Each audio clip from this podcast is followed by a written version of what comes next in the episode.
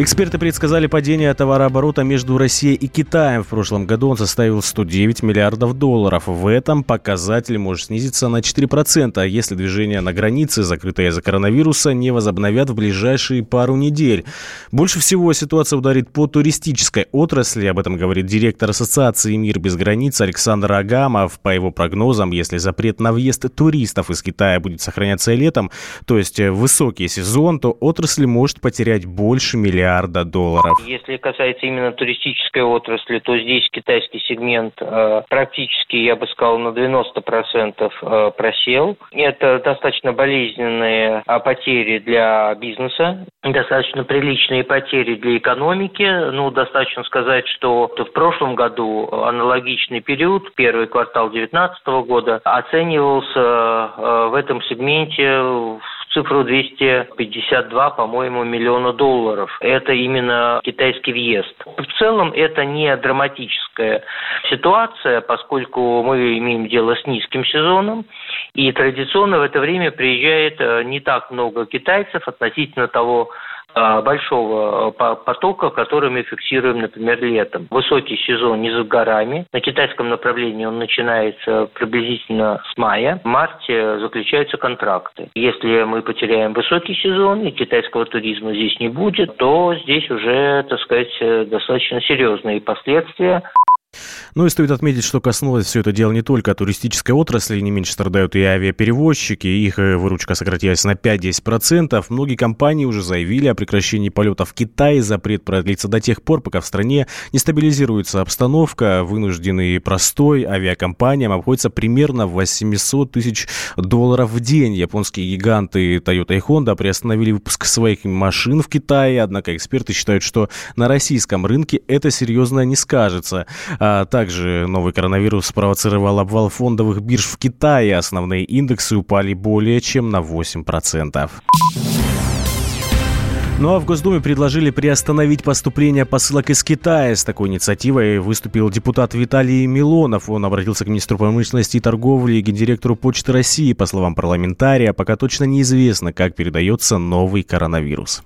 На сегодняшний день отсутствует стопроцентная уверенность в том, что мы точно доподлинно знаем, что вирус не передается иным способом, кроме как от человека к человеку при непосредственном контакте близком. То есть есть вероятность, что этот вирус, как и многие его другие сородичи, такие же вирусы передаются еще и с пылью и другими способами. Нет гарантии, что посылка, которая отправляется из Китая, это не касается индустриальных отправлений, там, мобильных телефонов, и, там, телевизора, бытовой техники, а именно посылки, отправляемые небольшими компаниями через известные сервисы, не будут отвечать, так сказать, э, полным санитарным требованиям. Там могут быть и биологические всякие ингредиенты вкрапления. То есть мы не можем быть абсолютно уверены, что те посылки, которые таким полупустарным способом идут, они полностью безопасны. Особенно это касается того, что многие товары предназначены для детей и для э, пожилых людей, то есть для людей со ослабленным иммунитетом.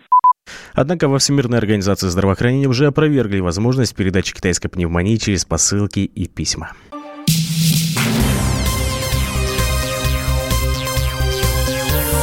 Темы дня.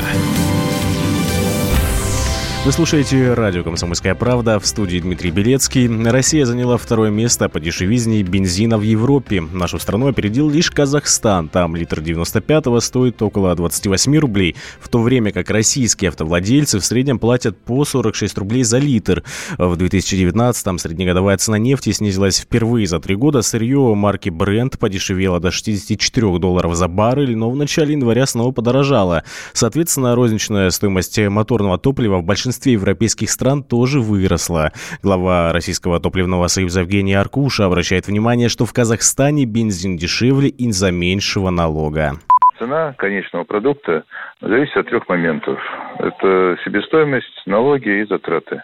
У нас себестоимость э, действительно низкая, потому что мы эту нефть добываем, а не покупаем, как в Европе. Поэтому у нас цена низкая. Налоги примерно одинаковые, как в Европе.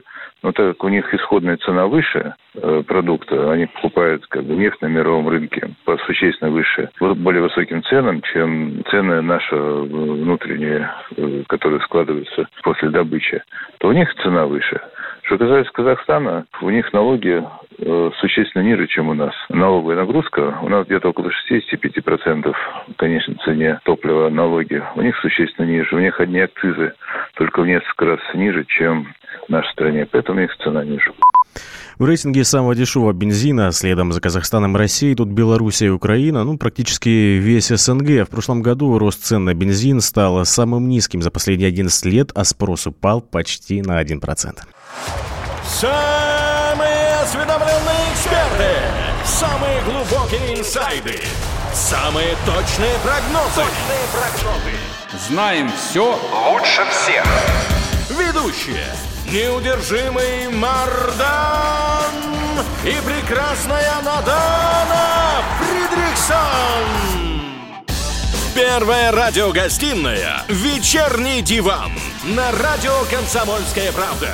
Два часа горячего эфира ежедневно по будням в 6 вечера по Москве.